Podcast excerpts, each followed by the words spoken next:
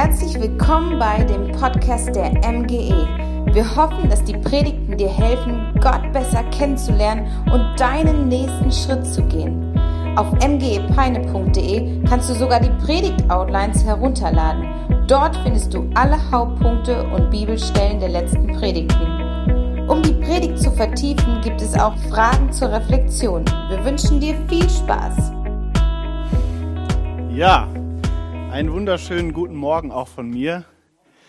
Ähm, ich fühle mich, wir fühlen uns sehr, sehr willkommen bei euch. Das freut uns sehr. Ähm, viele Leute haben uns begrüßt. Wir fühlen uns richtig wohl. Ähm, ich sage erstmal noch ein paar Worte zu mir, damit ihr überhaupt wisst, wer heute hier vorne steht. Ein bisschen was habt ihr ja schon gehört. Ähm, falls ihr meine wunderbare Frau Anni noch nicht gesehen habt, ich habe hier ein kleines Bild von uns mitgebracht. Jetzt könnt ihr sie alle bewundern.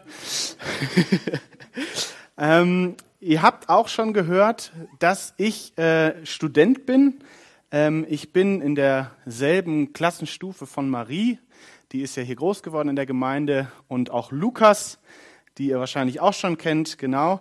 Aber wir sind nicht mehr am theologischen Seminar Berühr. Da hat sich was geändert. Wir sind nämlich jetzt am theologischen Seminar Erzhausen heißt das Ganze jetzt. Es wurde umbenannt, ist immer noch dasselbe. Aber ähm, genau, das wurde einfach deswegen gemacht, weil der BFP, der Bund Freier Pfingstgemeinden, wo ja die MGE auch ein Teil von ist, ein Zeichen setzen wollte dafür, dass es wirklich zusammengehört. Äh, deswegen heißt das jetzt fortan so.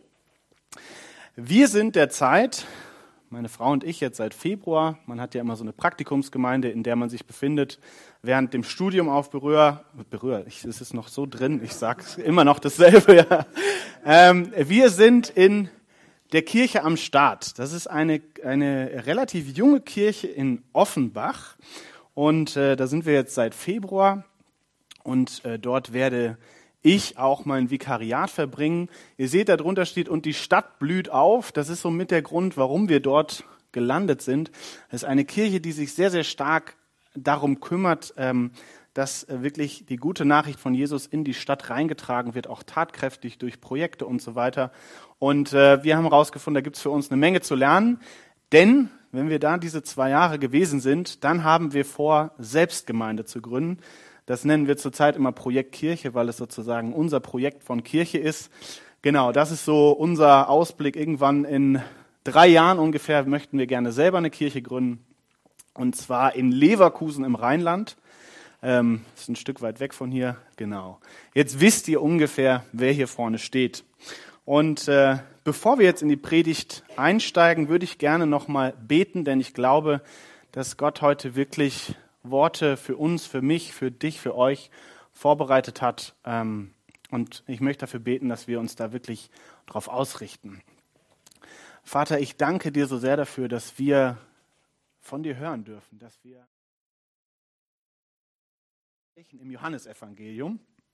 Und äh, ich darf auch eine, eine Geschichte behandeln heute.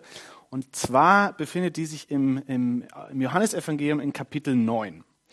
Und bevor wir jetzt ins Kapitel 9 gehen, möchte ich ganz kurz erklären, wo wir uns eigentlich gerade befinden. Also dieses Bild hier, das können viele von euch wahrscheinlich einordnen, das ist praktisch zentral in Jerusalem zu sehen, ist ein Teil der Klagemauer auch. Und ähm, dort stand ja früher der Tempel und das ist sozusagen der, der Ort, an dem unsere Geschichte jetzt stattfindet. Im Kapitel 8, das ist ein sehr langes Kapitel, das sind fast 60 Verse oder sowas. Äh, das Kapitel beginnt damit, dass eine Frau, die beim Ehebruch ertappt wurde, vor Jesus geschleppt wird und Jesus spricht diese Frau frei. So geht dieses Kapitel los. Und es folgen in dem Kapitel ganz unterschiedliche Diskussionen und Fragen, die halt die jüdischen Gelehrten, die Pharisäer, die, ja, die religiöse Elite ihm stellt und ihn herausfordert. Ähm, und ich sage es jetzt mal ganz platt, der Jesus kriegt sich mit denen richtig in die Haare, weil die finden es nicht gut, was Jesus macht. Und ähm, es kommt wirklich zu einigen Diskussionen. Es geht sogar so weit, dass man am Ende des Kapitels lesen kann, dass diese Leute hoben schon die Steine auf und wollten ihn steinigen. Die wollten ihn umbringen. Das war für sie, war das Maß jetzt voll. Der Jesus hatte genug erzählt. Äh, jetzt wollten sie ihn steinigen. Und Jesus zieht ab für ihn war die Zeit noch nicht gekommen. Äh, er geht und er verlässt den Tempel. Und genau jetzt passiert die Geschichte, um die wir uns heute drehen. Und äh, ich schmeiß den Text jetzt hier mal an. Ähm, es klappt, jawohl. Es können bestimmt nicht alle lesen. Es macht nichts. Ich lese ihn euch vor. Und zwar sind es die ersten, die ersten äh, zwölf Verse aus dem neunten Kapitel im Johannesevangelium. Ihr dürft euch zurücklehnen und zuhören. Ich lese euch das jetzt vor. Unterwegs sah Jesus einen Mann, der von Geburt an blind war. Rabbi, fragten die Jünger, wie kommt es, dass dieser Mann blind geboren wurde? Wer hat gesündigt? Er selbst oder seine Eltern?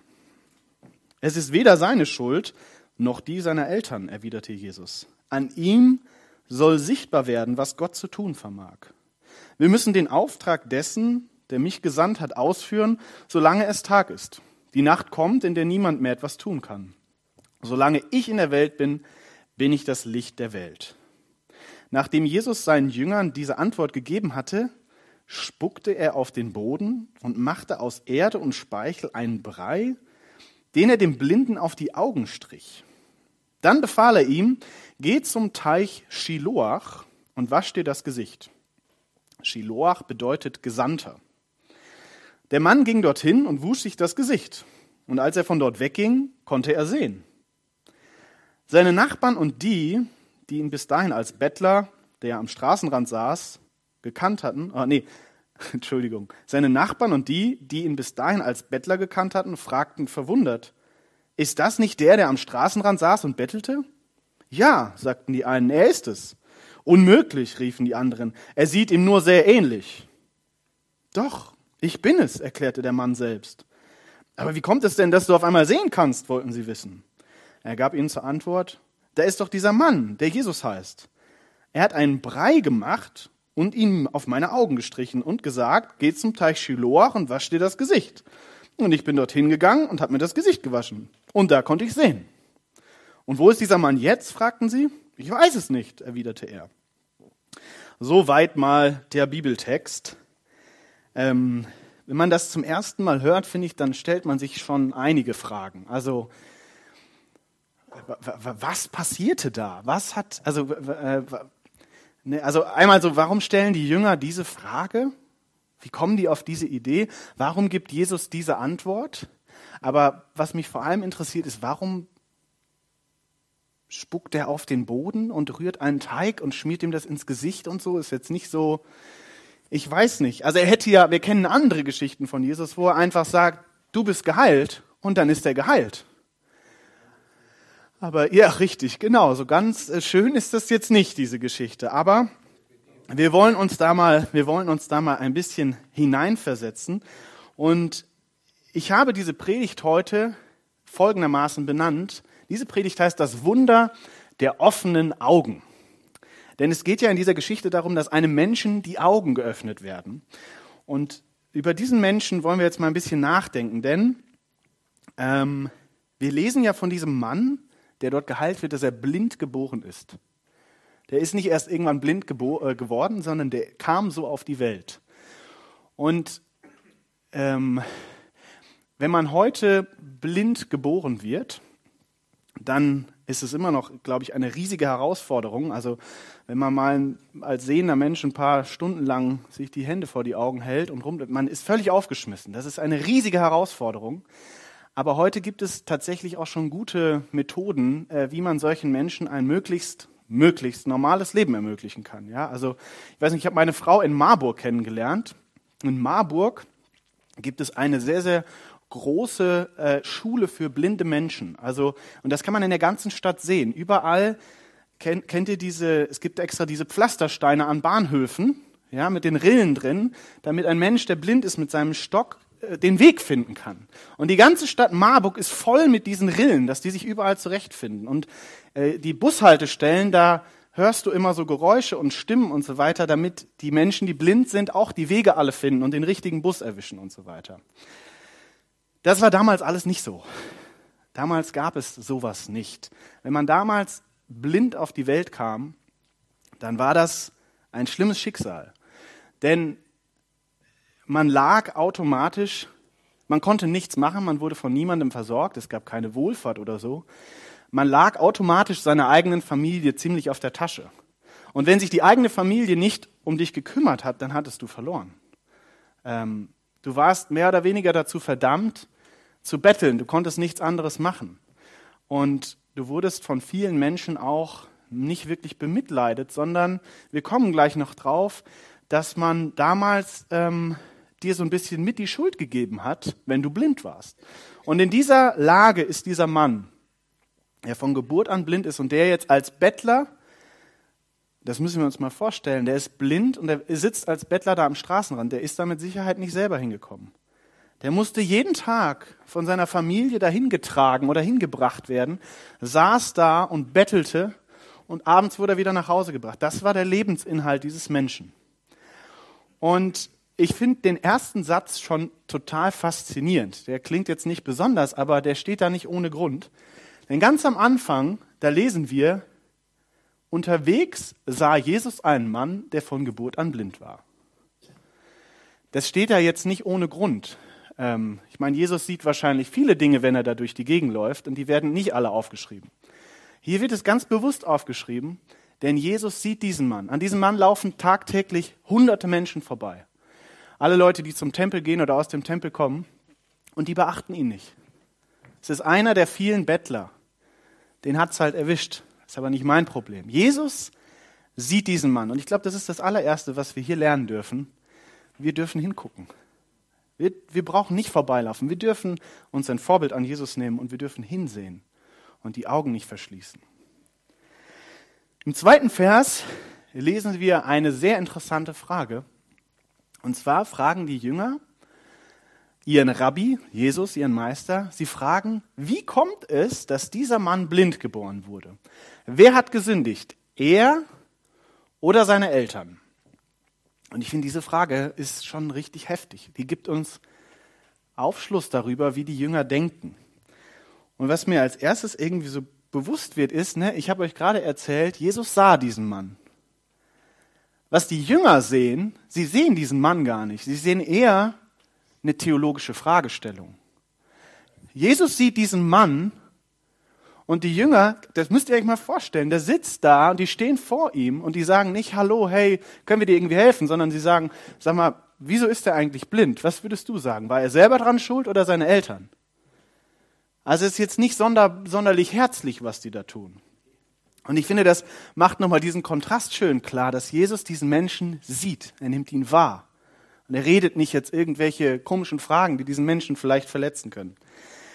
Aber dennoch ist das doch eine Frage, die uns auch vielleicht etwas umtreibt. Und diese Frage offenbart uns, wie die Jünger gedacht haben. Denn damals war es klar, wenn jemand wenn jemand blind geboren war, dann musste das irgendeinen Grund haben. Das passierte jetzt nicht einfach so. Und daher auch die Frage, hat dieser Mann gesündigt oder haben die Eltern gesündigt? Das ist eine Entweder-oder-Frage. Das bedeutet, sie hatten die Antwort eigentlich schon. Also irgendwer von denen hat auf jeden Fall gesündigt. Da liegt das Problem. Es war nur die Frage, wer gesündigt hat. Und das müsst ihr euch mal vorstellen. Die Fragen, der Mann ist blind geboren. Das bedeutet, der hätte im Mutterleib sündigen müssen, damit er selber dran schuld ist.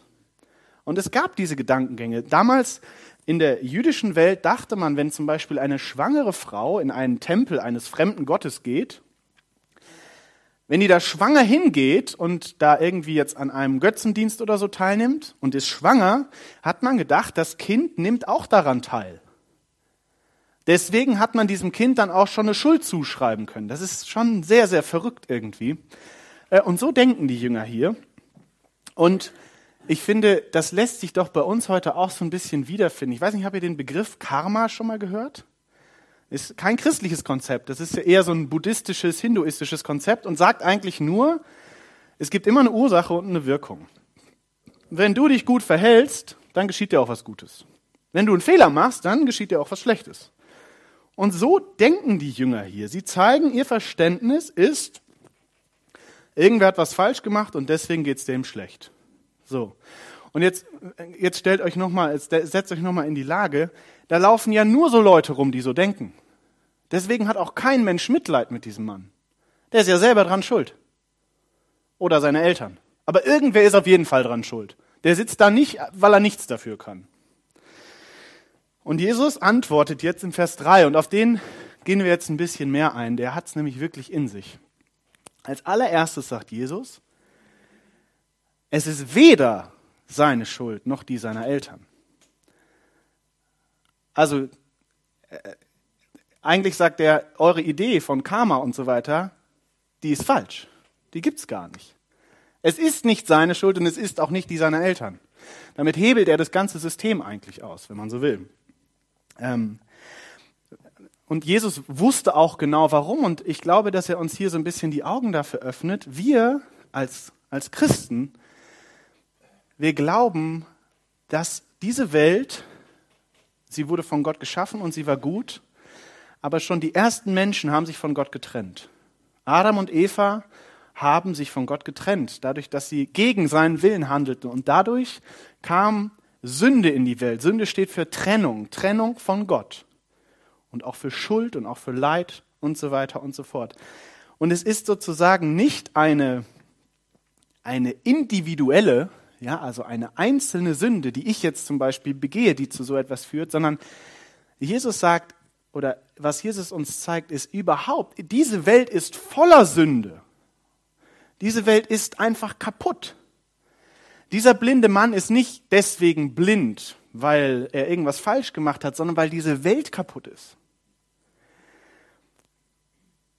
Das bedeutet, und ich finde, dass das, mir tut das auch gut, irgendwie das zu hören, weil das bedeutet, wenn mir was Schlimmes passiert, dann liegt es nicht daran, dass ich vorher irgendwas falsch gemacht habe. Ich muss nicht, ich muss nicht danach suchen, oh, was habe ich jetzt hier? Habe ich da vielleicht? Oder hat Gott mir jetzt dafür eine Strafe gegeben? Nee, nee, nee. So funktioniert das nicht. Und ich, das erleichtert mich ein Stück weit. Aber jetzt kommen wir zu einer ziemlich heftigen Aussage. Denn der Vers geht weiter und Jesus sagt danach, an ihm, an diesem blinden Mann, soll sichtbar werden, was Gott zu tun vermag. Ich lasse das mal kurz wirken. An ihm soll sichtbar werden, was Gott zu tun vermag. Ich sage euch ganz ehrlich, für mich ist dieser Vers wirklich richtig hart. Für mich ist dieser Vers richtig hart. Denn was mir sofort in den Sinn kommt, wenn ich das lese, ist das hier. Warum? Warum gerade so? Warum gerade dieser Mann? Wisst ihr, wir rechnen das zusammen und wir stellen fest, dieser Mann ist blind, weil an ihm sichtbar werden soll, was Gott zu tun vermag. Das ist das, was ich lese. Und es stellen sich mir die Nackenhaare auf, weil, lasst uns das zu Ende denken, Gott lässt also zu, dass dieser Mann blind ist. Dass er sogar blind geboren ist. Das bedeutet, mein Gott, an den ich glaube, das ist der Gott der Bibel, der ist allmächtig, der hat alles in seiner Hand. Das bedeutet, als die Eltern dieses Mannes diesen Mann gezeugt haben. Ja, wir gehen mal in die mikroskopische Ebene, als das Spermium die Eizelle erreichte. Dieses eine von Millionen von Spermien, dieses eine, da war Gott ganz, das wusste der ganz genau, wenn dieses, das jetzt trifft, wenn das sich verbindet, diese Konstellation, diese DNA und diese DNA, wird dieser Mann blind.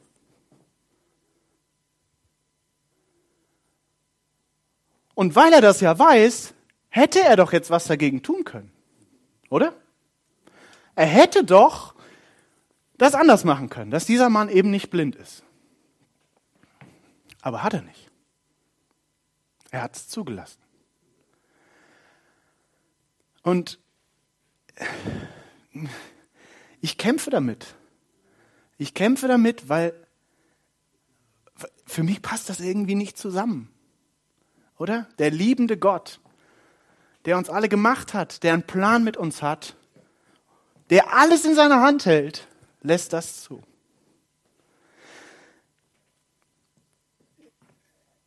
Ich habe vor, vor zwei Jahren habe ich einen, äh, einen Cousin verloren mit 14 Jahren.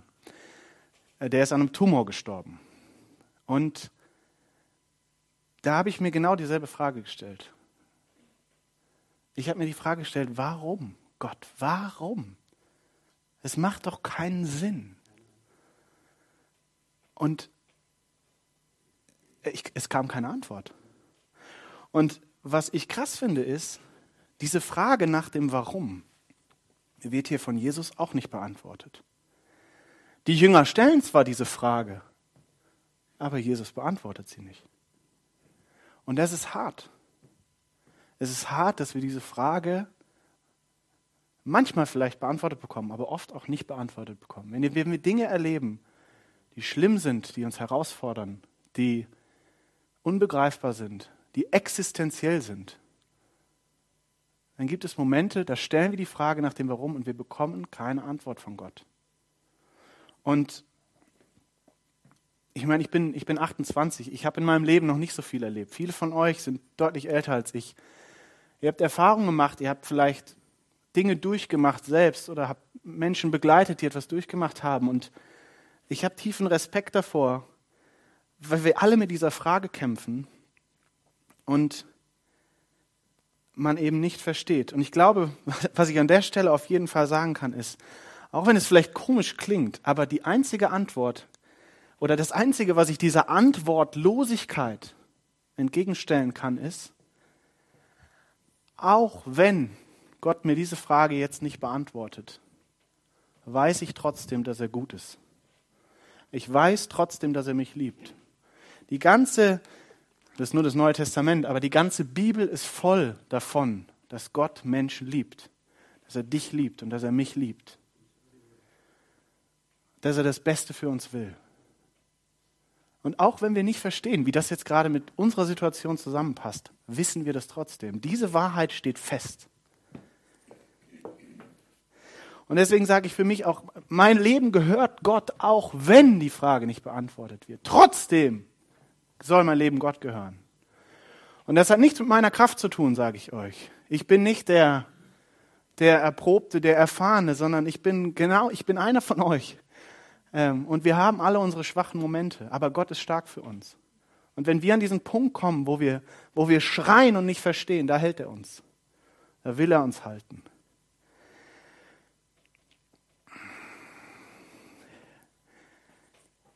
Ich glaube, wenn wir noch mal diesen, ich lese noch mal diesen, diesen Vers vor. Es ist weder seine Schuld noch die seiner Eltern, erwiderte Jesus. An ihm soll sichtbar werden, was Gott zu tun vermag. Und es mag jetzt vielleicht ein bisschen komisch klingen, aber tatsächlich denke ich, dass uns das helfen kann in dieser Situation. Jesus verrät uns hier nicht warum, aber er verrät uns wozu. Was ich damit meine ist, das Warum fragt danach, Gott, warum gerade so? Warum dieser Weg? Warum dies und jenes? Was denkst du dir dabei? Das Wozu bezieht sich eher darauf, was will Gott tun dadurch? Was soll dadurch gezeigt werden? Was soll dadurch offenbar werden? Und in diesem Fall ist es so, das geschieht deswegen, weil Jesus ein Wunder tun will. Dazu geschieht das. Diesem Mann werden die Augen geöffnet.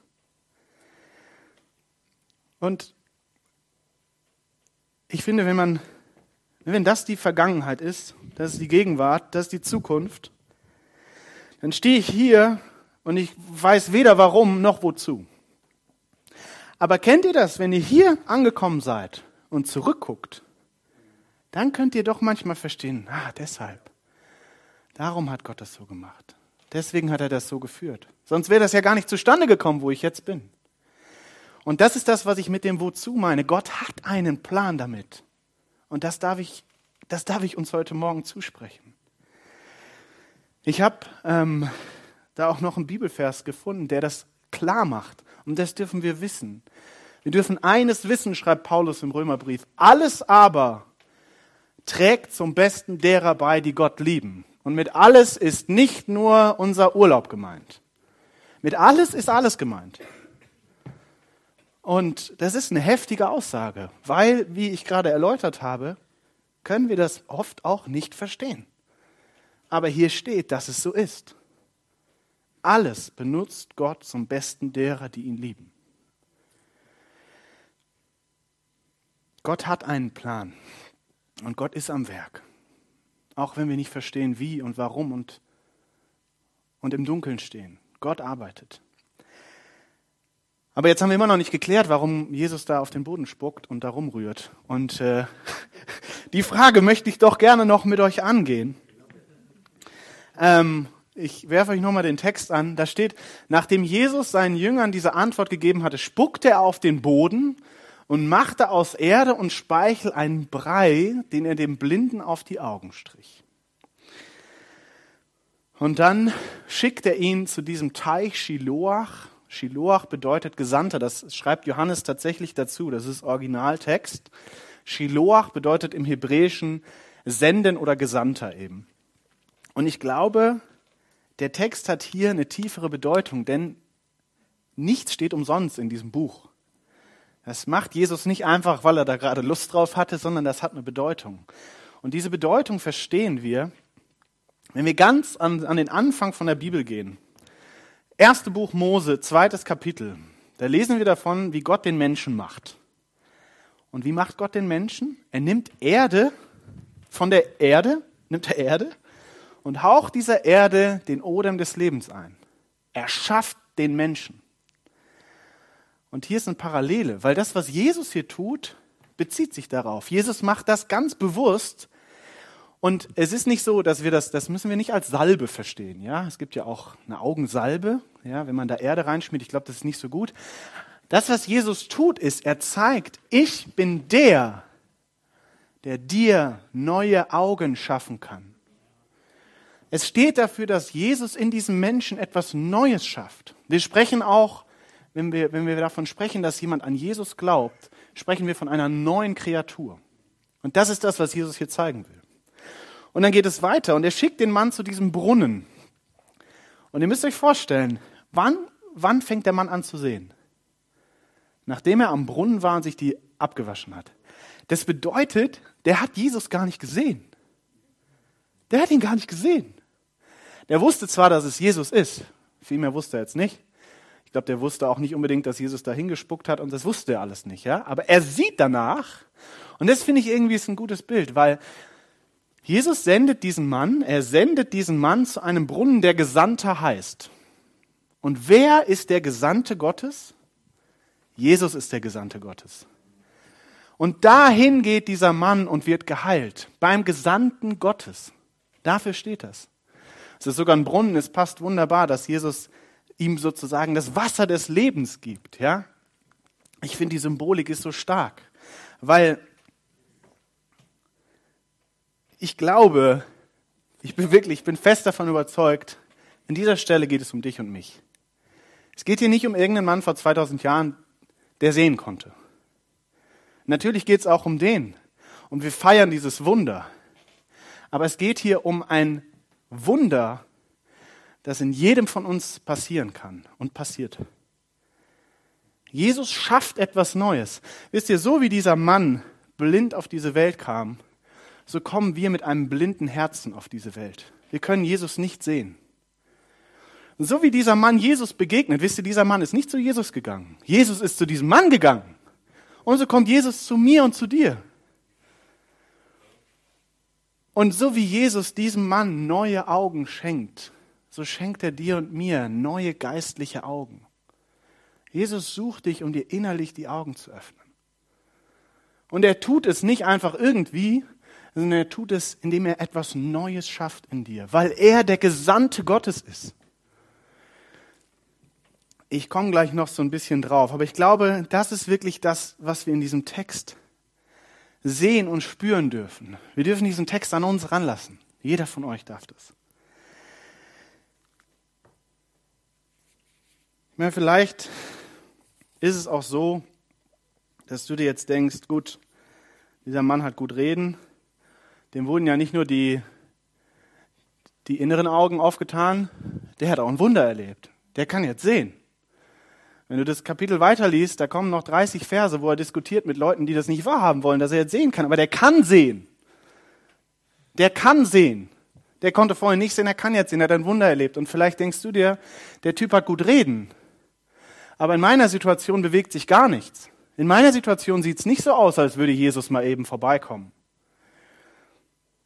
Und vielleicht, also das kann sich auf alles beziehen, aber vielleicht geht es tatsächlich auch um so existenzielle Dinge wie Krankheit, wie Blindheit. Krankheiten, die vielleicht zum Tode führen.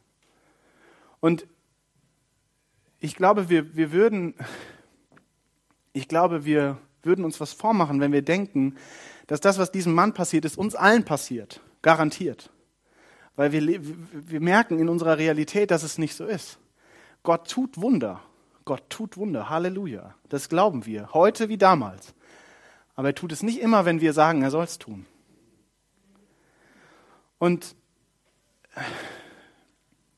ich glaube, oder was ich, was, ich, was ich dir sagen möchte, und ich glaube, das ist auch der, das, was Gemeinde ist. Gemeinde soll ein Ort sein, wo wir Dinge miteinander tragen, wo wir Herausforderungen, an denen wir selber an den Punkt kommen, dass wir einfach nur noch fragen, warum? Warum gerade ich? Dass wir das teilen miteinander. Dass wir miteinander weinen, wenn es sein muss. Dass wir uns auch gegenseitig Mut zu sprechen, wenn wir zweifeln. Und dass es auch Momente gibt, wo jemand nicht versteht und dass es auch okay ist.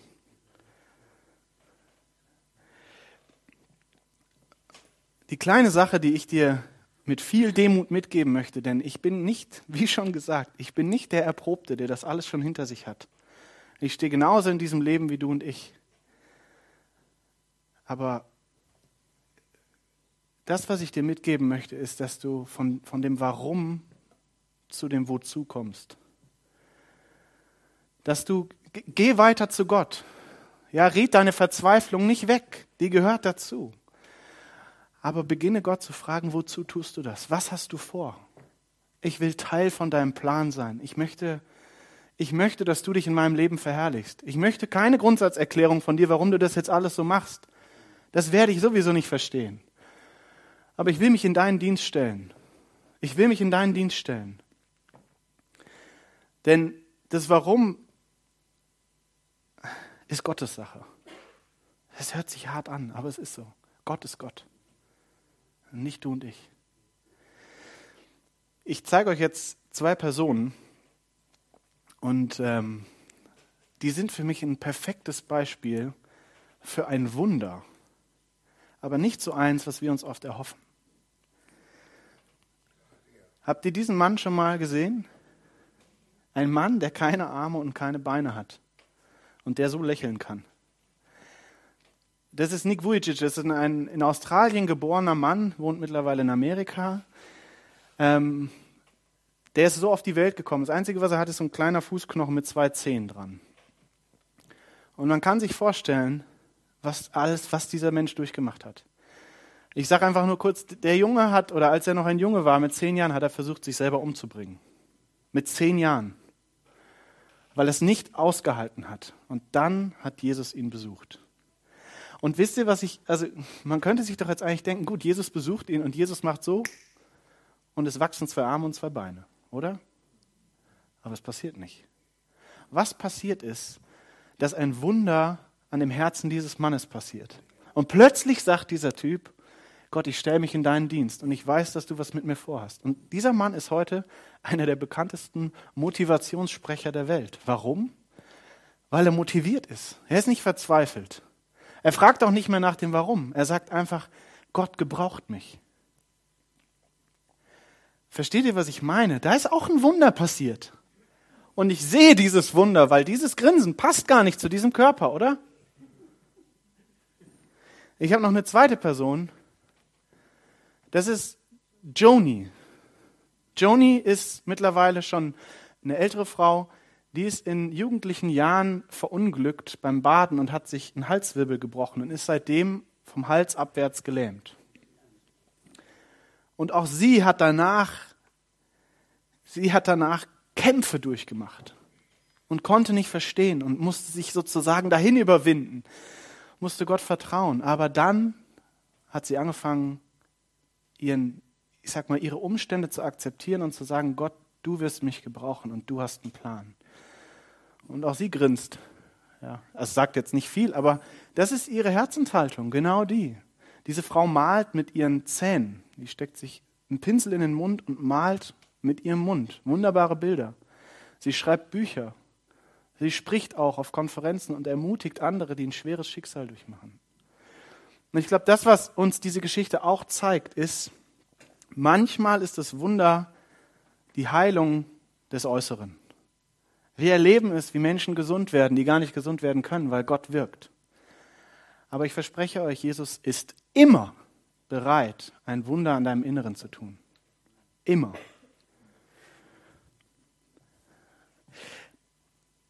Diese, dieses Innere bedeutet, dass Gott dir diese inneren Augen öffnet, dass du ihn erkennst und seine Güte erkennst, seine Größe erkennst, seine Majestät erkennst und dass du verstehst, dass ihm zu folgen das Beste ist, was dir passieren kann. Ich, ich, ich will nicht zu viel sagen, aber ich glaube, dass, ich glaube, dass Schmerz und Leid, was wir nicht verstehen können, durch Jesus eine Perspektive bekommt. Ich mache das selber nicht durch, bitte versteht mich nicht falsch, aber ich glaube zutiefst daran, dass Jesus alles, alles auf dieser Welt zum Guten verwenden kann. Paulus hat gesagt im zweiten Korintherbrief, gerade dann, wenn ich schwach bin, bin ich stark. Wir lesen hier davon, wegen Christus muss er mit Schwachheiten leben, mit Misshandlungen, Nöten, Verfolgung, Bedrängnissen. Aber gerade dann bin ich stark, weil dann zeigt sich die Kraft Gottes. Versteht mich nicht falsch. Ich will, ich will wirklich nichts herunterspielen. Ich glaube, dass dass, dass, dass es wirklich hart ist, dass, dass manches Schicksal echt einfach unter die Haut geht. Und, und wir müssen auch darüber sprechen, dass es uns unter die Haut geht. Wir dürfen ehrlich sein. Wir dürfen sagen, dass es uns verdammt nochmal auf den Nerv geht, dass wir das erleben. Das ist okay. Und ich will das nicht runterspielen. Ich glaube nicht, dass es gut ist, wenn wir da einfach sagen, ja, doch, ich sage jetzt einfach so oft, dass Gott einen Plan hat, damit ich das irgendwie. Nein, wir dürfen ehrlich sein. Und ich möchte auch nicht sagen, dass Gott nicht heilt. Ganz im Gegenteil. Ich will, dass Gottes Geist wirkt und dass wir Heilungen sehen, dass wir Wunder sehen, weil Gott es tut. Aber ich glaube, das, was, was ich heute sagen möchte, ist, Gott wirkt auf wundersame und vielfältige Weise. Er kann, das müsst ihr euch mal vorstellen, er kann durch einen Mann, der keine Arme und keine Beine hat, Menschen ermutigen. Das macht doch keinen Sinn. Aber er kann es. Und ich will euch mitgeben, er ist am Werk, immer und überall in jeder Situation. Und ich komme zum Ende meiner Predigt und will mit einem kleinen Gedankengang schließen. Jesus sagt zu diesem Blinden, Jesus sagt zu diesem Blinden, dieser Blinde ist nicht schuld daran. Dieser Blinde ist nicht schuld daran und auch seine Eltern sind nicht schuld daran, dass er blind ist. Wenn wir aber vor diesem Kreuz stehen und Jesus dort hängen sehen und die Frage stellen, warum hängt er da? Wer ist schuld daran? Dann dürfen wir erkennen, wir, wir tragen diese, wir haben diese Schuld eigentlich getragen aber er hängt dort, um diese Schuld zu tragen. Deswegen sind wir hier, weil er die Schuld für uns getragen hat. Er unsere Fehler, unsere Sünden, unser Leid dort trägt und dort auch überwindet. Und das ist wunderbar, dass wir diese Perspektive haben, dass es nach diesem Leben weitergeht, in einer Welt, in einer neuen Welt, in einer neuen Schöpfung, wo es kein Leid mehr gibt keine Tränen mehr gibt, keine Krankheiten mehr gibt, nichts mehr gibt. Und ich finde das so wunderbar, dass selbst wenn wir manchmal nicht verstehen, warum, wir wissen dürfen, wir sind in Gottes Hand. Wir sind in Gottes Hand. Und diese Hand dürfen wir uns anvertrauen. Und ich möchte jetzt, ich möchte beten und ich möchte verschiedene Gebete sprechen. Und ich lade euch ein, kehrt euch mal in euch und denkt über euch nach. Schließt die Augen und, und hört zu. Ich will ein paar Fragen stellen. Und die erste Frage, die ich stellen möchte, ist, wenn du hier bist, wie wir vorher im Lobpreis schon gehört haben, und du bist beladen mit deiner Schuld, mit deiner Schwachheit, mit deinen Fehlern, mit deiner Krankheit und du hast Jesus noch nicht in deinem Herzen, du bist noch nicht zu ihm gekommen, dann will ich dich fragen, ob du das heute tun möchtest. Denn er nimmt dir diese Schuld ab, weil er sie dort am Kreuz trägt. Er trägt die Konsequenzen dafür. Er ist es, der dich erlösen will. Und wenn du heute diesen Schritt gehen möchtest, wenn du heute darauf eingehen möchtest, dann, dann darfst du deine Hand heben, weil ich für dich und mit dir beten möchte.